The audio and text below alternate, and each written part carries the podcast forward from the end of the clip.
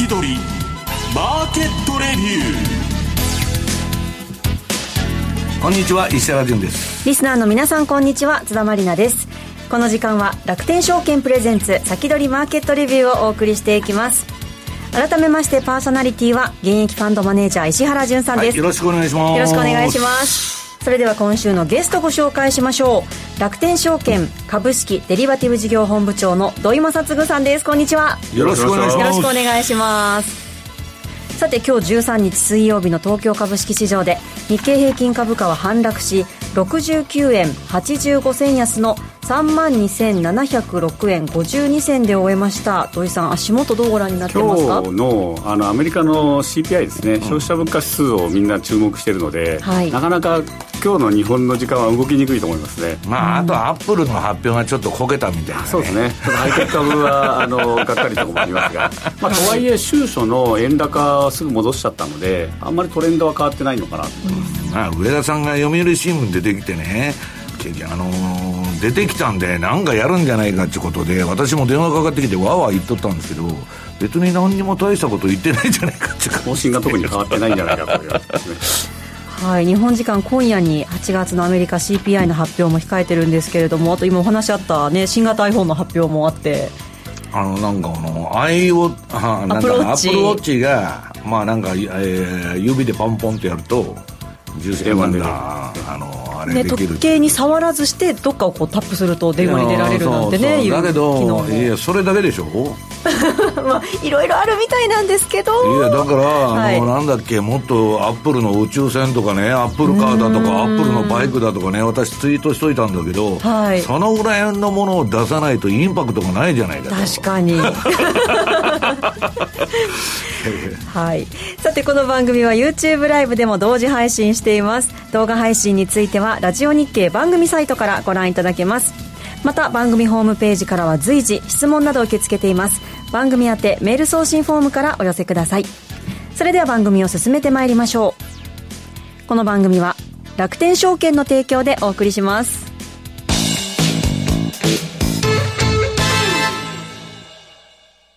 スマホで気軽に米国株投資始めてみませんか？高機能で使いやすい iSpeed ならお使いのスマートフォンで米国株式のお取引が気軽にできるんです。相場の急騰、急落に備えて便利にお使いいただける逆差し値注文機能を追加し、より便利にお使いいただけるようになりました。便利な機能が満載のスマートフォンアプリ iSpeed をぜひ使ってみてくださいね。詳しくは iSpeed で検索。楽天証券の各取扱商品等に投資いただく際は、所定の手数料や諸経費等をご負担いただく場合があります。また、各取扱商品等は価格の変動等によって損失が生じる恐れがあります。投資にかかる手数料等及びリスクについては、楽天証券ウェブサイトの投資にかかる手数料等及びリスクページや契約締結前交付書面等をよくお読みになり、内容について十分にご理解ください。金融商品取引業者、関東財務局長、金賞第195号、楽天証券株式会社。ウィークリーマーケットレビュー。さあ、ここからは楽天証券株式デリバティブ事業本部長土井正嗣さんにお話を伺っていきます。土井さん、今日はどんなお話でしょうか？はい、えっ、ー、と、まずお得なキャンペーンの、えー、ご紹介をできればと思います。今ですね、えっ、ー、と、投資マラソンっていう、まあ、あのグループでよく使っているマラソンっていうのを、まあ、楽天証券で、えー、今回は楽天ファッションさんと組んで、えー、すごいなんか鮮やかなピンク色の、はい、えー、鮮やかな中ででいろんな商品が当たるんですけども、まあ、マラソンっていうように、まあ、いろんなものを投資してもらおうという企画でしてえー、国内株、それから米国株、中国、ASEAN で、まあ、推しは金、プラチナ、銀、変えると、まあ、金は流行りですからね、はい、であとは投資信託と、まあ、こういったものをマラソンで買っていただいて、まあ、ちょっとずつ体験してもらって、でついでにプレゼントも当ててもらおうと。いうのが、まず投資マラソンの、ちょっと中見てみていただければと思います。でもう一つがですねあの、アメリカ株の積み立てっていうサービスをあの始めてるんですけれども、まあ、こちらもあのポイント山分けのキャンペーンをやってますので、えーまあ、アメ株でちょっとずつ、まあ、1株から買えるので、えーまあ、それを積み上げていこうというのが、えー、米株積み立てですね。で、えー、もう一つ、あのー、これなんで先物とかオプションを、まあ、何回かご紹介するかというと、まあ、来年の大統領選挙に備えて使えるようになっておきたいというのがまずありまして、そうですね、もう大変動するでしょうからね、はい、やっぱ動けば動くほどオプション使える方が有利になるんで、まあ、だからイベント前にロングのストラドないしはストロングルかけるというね。で、えっと、こちら、今、取引手数料50%キャッシュバックというキャンペーンやってますので、まあ、エントリーして、まあ、ぜひ、もともとそんな高くない手数料ですけど、50%返ってくるんで、うまく使っていただければと思います。で、えーと、いつもの相場全体の振り返りしますと、まず S&P500 の週足なんですが、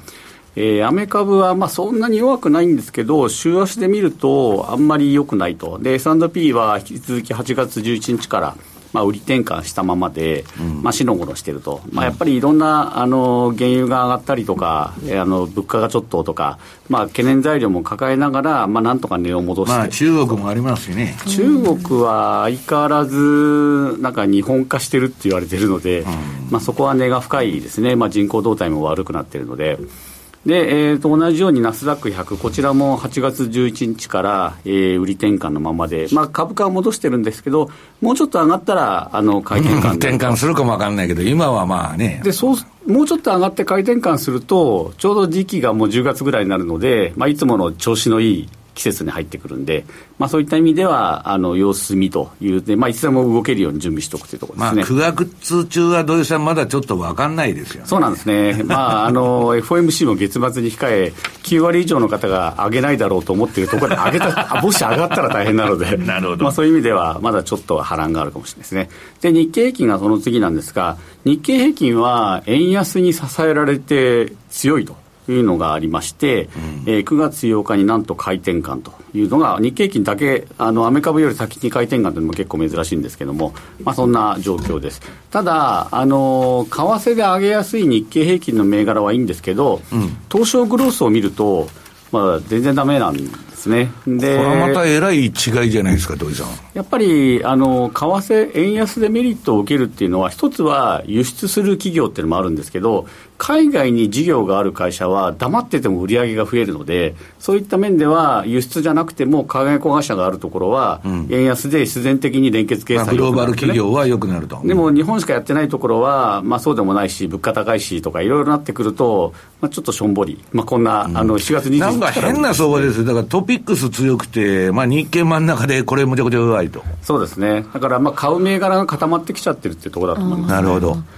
で、えーと、こういった時には、はい、あの長期で買えるシナリオに戻ろうということで、うん、今日は何回か取り上げているペットを調べてきたので、はい、ペット銘柄のご紹介ですね。これは土井さんならではの視点ですよね。誰も取り上げてないと。あんまり方いないんですけど、で、なんでいいかっていうと、えー、あの人口動態ってやっぱ硬いっていうじゃないですか。はい、でまあ、日本は高齢化してて、先進国高齢化してて、で、こうなってくると、えー、まずあの中国も高齢化してるんですね、でこういった国が、まあ、ちょっと豊かになって、えー、次はあの少子高齢化と核家族化が一緒になってきて、うん、でかつストレスもものすごいと、うん、でそうなってくると、心の癒しでペットもうそれしかないと。わかります。ペット増えてくると、はい、ペット家族になるじゃないですか。えー、で、おまけに家の中で飼うから長生きだと。で長生きになると、ペットは家族だから、いくらでもお金を使うという流れなんですね。で、その時に人間並みあるいは人間以上のペット向けの医療、まあ、医薬品から保険からいろいろあるんですが、で、ペットで特徴的なのはペットフード。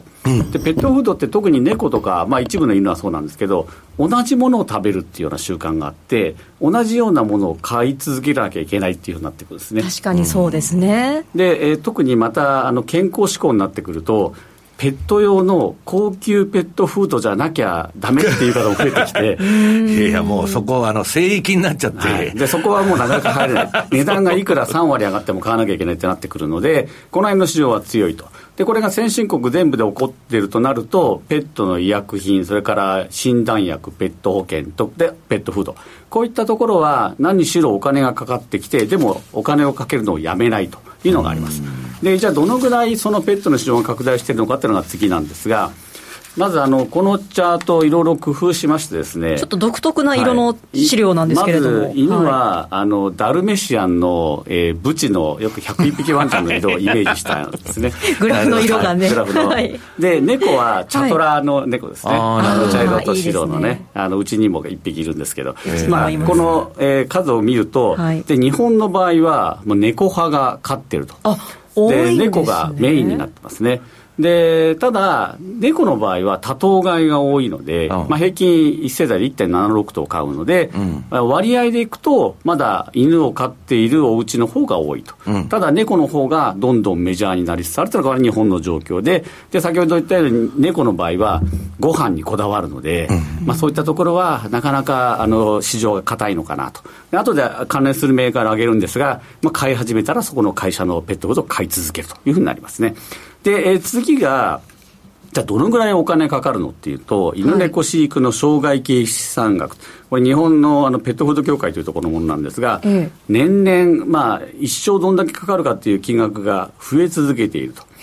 で不思議なことに、猫はあんまり2022年減ってないように、減ってるように見えるんですけど、えまあ、これは多分ちょっとコロナの時でいろいろな影響があると思うんで、まあ、トレンドを見ていただければ、犬も猫もじわじわじわじわと分かっているということが分かると思います。犬はあのー、なんだっけ、トリミングにね、検診だとか、あと病院に行く回数も多いんです。注射打たなきゃいけないとかありますよね、でも1匹飼うのに250万かかるんですよね、いや、だって私なんか2日に1回、点滴行ってますからね、全部実費でしょ、それも。そうなんですよ、ね、高齢化するとね、もう本当にやめられなくなりますので、まあ、やっぱ家族ですから。で、えーと、あとはですね、犬猫の経費、どんなところにお金を使うかっていうのが次のページなんですが、はい。えー、伸び続けているのが犬の医療費、まあ、先ほどちょうど石原さんがおっしゃってましたけど、はい、この一番上の黄色いところが犬の医療費はずっと伸びていると。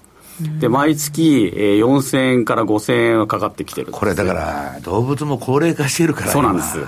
本当にね。で、これなかなか支出減らないですし、減らせないってところがありますね。で、えっ、ー、と、次がですね、犬の主食。これがまた、あの、オレンジ色のところなんですけど、犬の主食も伸びていると。犬は割と土井さん何でも食べるんじゃないですか。猫は結構。犬によるんですよ。やっぱり贅沢しちゃいけないですけど、あの、好みの激しい犬は、なかなか好めますんでね。あと、まあ、療法食とかね。そうですね。体に合わせて、病気になってくると、この、まあ、後でその専門の会社も紹介するんですが、えー、そういったところの支出がなかなか止まらないと。で、これが日本はこういう状況で、じゃあ外国はどうかっていうと、アメリカも調べてきました。えー、で、アメリカのえー、ペット保有率っていうのが次の、えー、ページなんですが、はい、なんとアメリカでは犬の方が多いと。しかも、え、これ、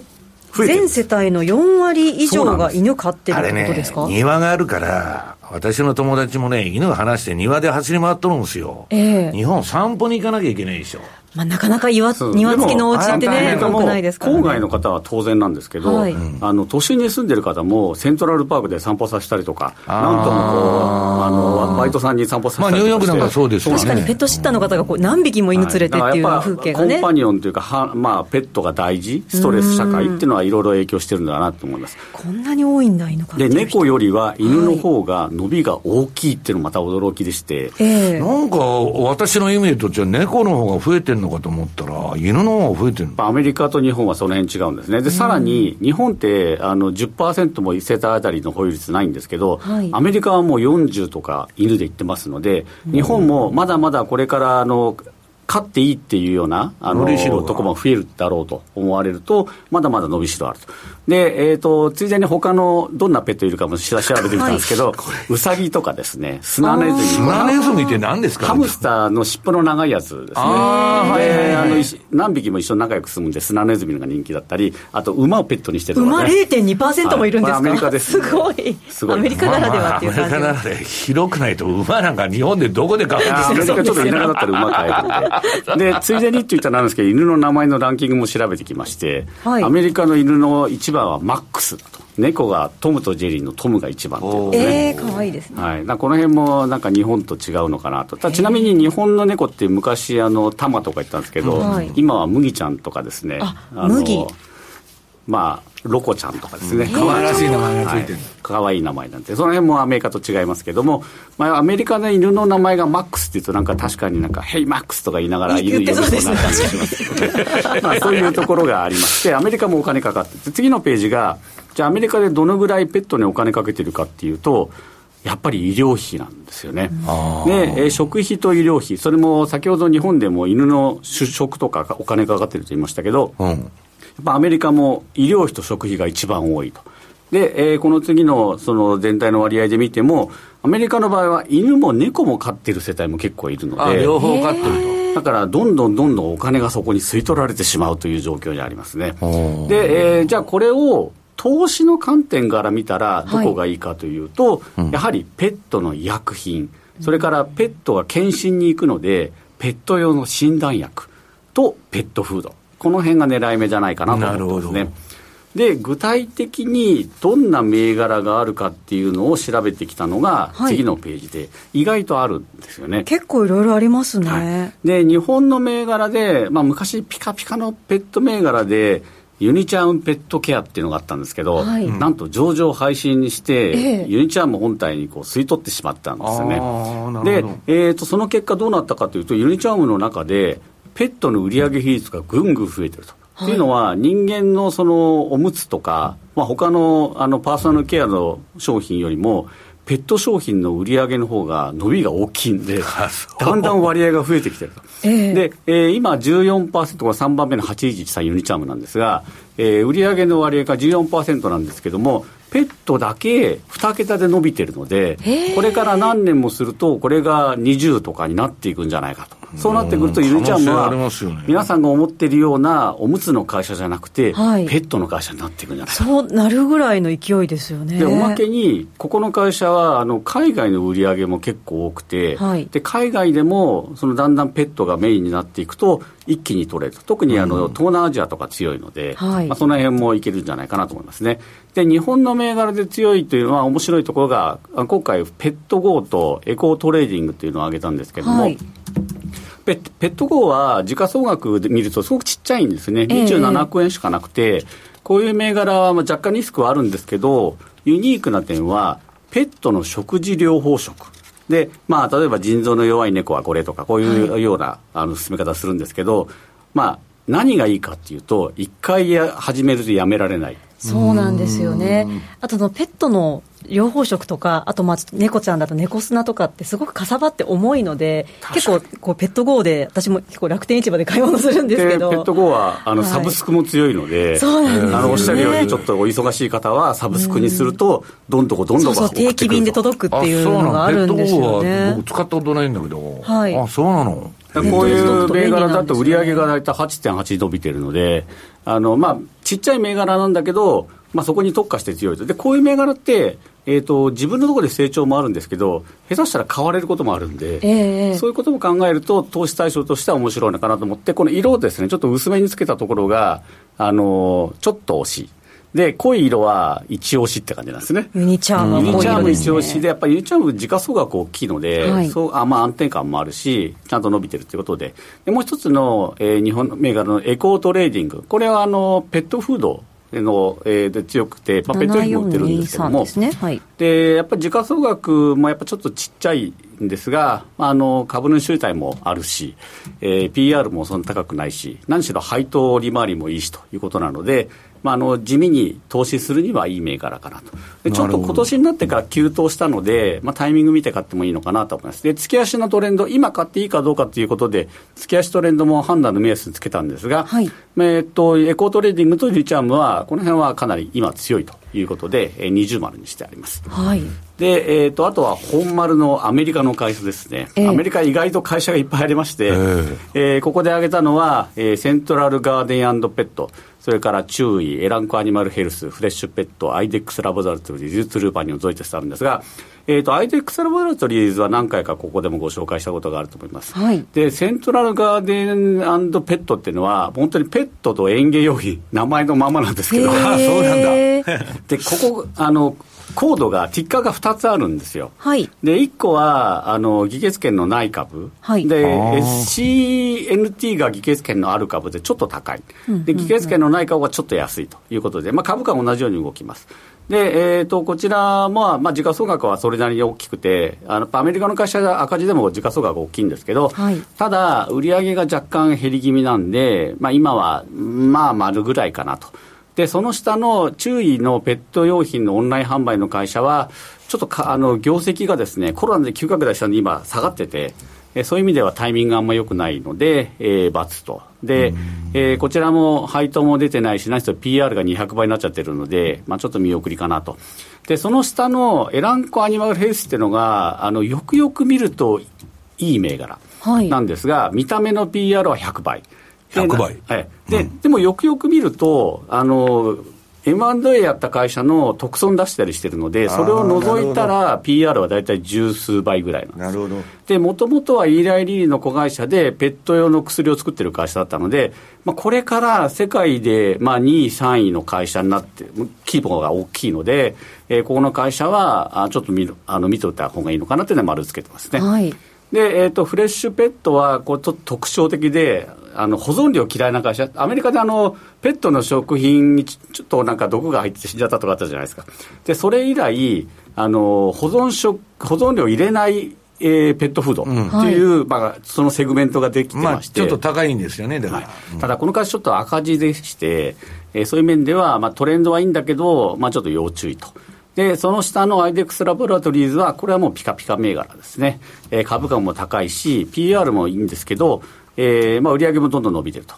で、ペットとか家畜の診断薬とか水質検査やってて、で本当にか、えー、高成長。これはよくご紹介してます。で、トゥルーパニオンは医療保険の会社で、ちょっといまいちな今トレンドでして、あんまり業績も良くないということで、えーまあ、一応ご紹介ですね。で、ドエテスも、えー、これもピカピカ銘柄でして、えー、ペットと、えー、家畜の医薬品。でワクチンも作ってと。でこれもトレンドは最高で45カ国で売っているということなので、はい、えー、まあ、こちらの今日ご紹介した中で、まあ、一押しはユニチャームとゾエティス。でアイデックスラボラトリーズと。で、えーとまあ、2番手押しぐらいで ペットゴーとエコートレーディングとエランコアニマルヘルス、まあ、こういったとこです、ね、あれどうせあの猫犬とか猫のね丸にある薬見てると、あれ人間とほぼ一緒じゃん。あ確かに。人間、まあ家族ですからね。いやいや、違う違う、あの、薬のない種類が。これ自分が飲んだことある薬が半分に割られて処方されているみたいなことって結構ありますよね。だから一般の製薬会社がそういうのを出してるのかなと僕は思ってたんだけど。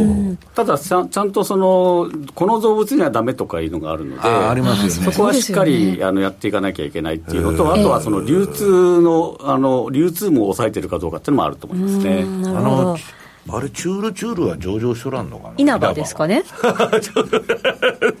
まあ、稲葉の場合は、ペット以外のものも結構大きいので。あ、そうか。まあ、あのあれってでも海外で売れてるんですか？日本で売れてるみたいですけど。海外はあのペットの食ペット食品のブランドがもいっぱいあってあそうなんちょっと目立ちにくいのかなと、ね、あそうなんですか。はい、でもこの間あのメジャーリーグ見てたらメジャーリーグの球場でチュールのあの広告が出てたりして。あれは 日本日本のお客様を広告にしてるやつです、ね、そっかそうですよね。なるほど。へえいろんな会社があるんですね。そうですねはい、日本も楽天もやってるじゃないですかあの保保険ペットの。あそうですね、まあ、日本のペット保険もまだまだアメリカに比べれば始まったばっかりで、えー、成長値はあると思うんですけども、まあ、上場企業という意味ではあのアメリカの方がやっぱり先に出てるので。なるほど。はい、それでは一旦お知らせを挟みまして引き続き土井さんにお話を伺います。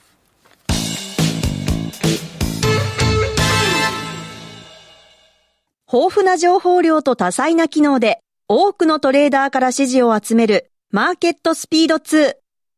いよいよ待望の米国株取引に対応いたしました。米国株取引対応に合わせ、日本の夜間に動く米国市場をウォッチするための新機能、ヒートマップ機能も搭載。ヒートマップとは、株価の上昇、下落を色の違いや濃淡で視覚的に捉えることができる機能です。充実した機能で利用料金は0円。楽天証券のパソコン用トレーディングツール、マーケットスピード2をぜひご利用ください。詳しくは楽天証券マーケットスピード2で検索。楽天証券の各取扱商品等に投資いただく際は、所定の手数料や諸経費等をご負担いただく場合があります。また、各取扱商品等は価格の変動等によって損失が生じる恐れがあります。投資にかかる手数料等及びリスクについては、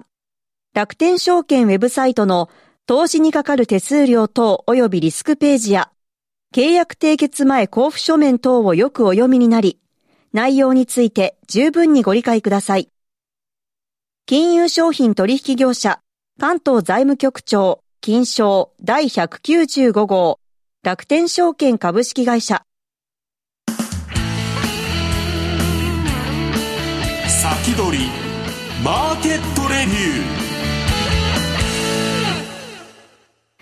さあ、この時間も引き続き土井さんにお話を伺いましょう。さて、これからの主要イベントですね。はいまあ、あの今日は何しろ、アメリカの消費者物価指数、8月のこれで、うん、えー、今月末の20日の FOMC で金利が上がるかどうかが決まると、はい、で今、ほぼほぼ、えー、上げないっていう方が、まあ、9割ぐらいの方が上げないと思ってるので、えー、えー、今日の数字が、まあ、高かったら、まあ、ちょっとパニックになると思いますね。ちょっとだから最近、原油が上がってきてるじゃないですか。そうなんですだから、まあ、8月も十分高かったのでで、9月のはもっと上がってるので、9月の消費者物価指数はもっと悪いっていうことを考えると、パウエルさんが、じゃあ、上げとこうかとか思うかもしれないっていうのが、今日のポイントです、ね、マジですか、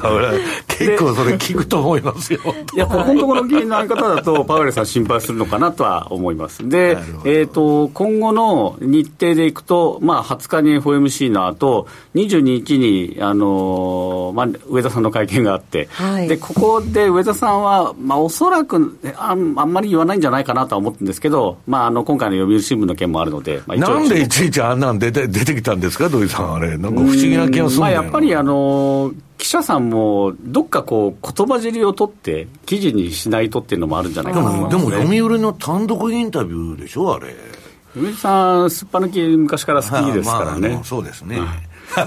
で その後は雇用統計が10月にあって、はい、まあ、とはいえ FOMC が11月なので、まあ、10月の雇用統計はそれほど騒がれないのかなと思いますで全体では、まあ、円安のトレンドはまだ続いてて日本株はいいんだけど中国株はちょっとなんかだんだんもっと怪しくなってきたと。で、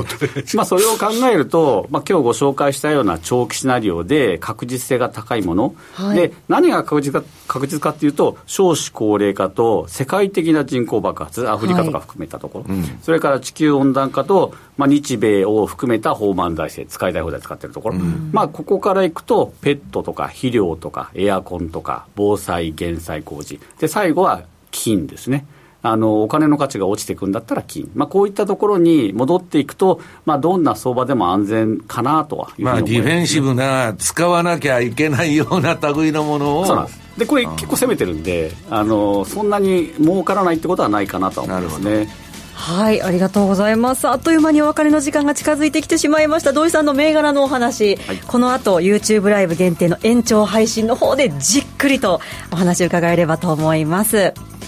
さて来週は楽天証券荒地潤さんをゲストにお迎えしてお送りいたします。来週は FX 特集です。来週もお楽しみに。この後は YouTube ライブでの延長配信です。引き続きこの後もお付き合いください。今日ここまでは現役ファンドマネージャー石原潤さん楽天証券株式デリバティブ事業本部長土井正嗣さんでした。どうもありがとうございました。この番組は楽天証券の提供でお送りしました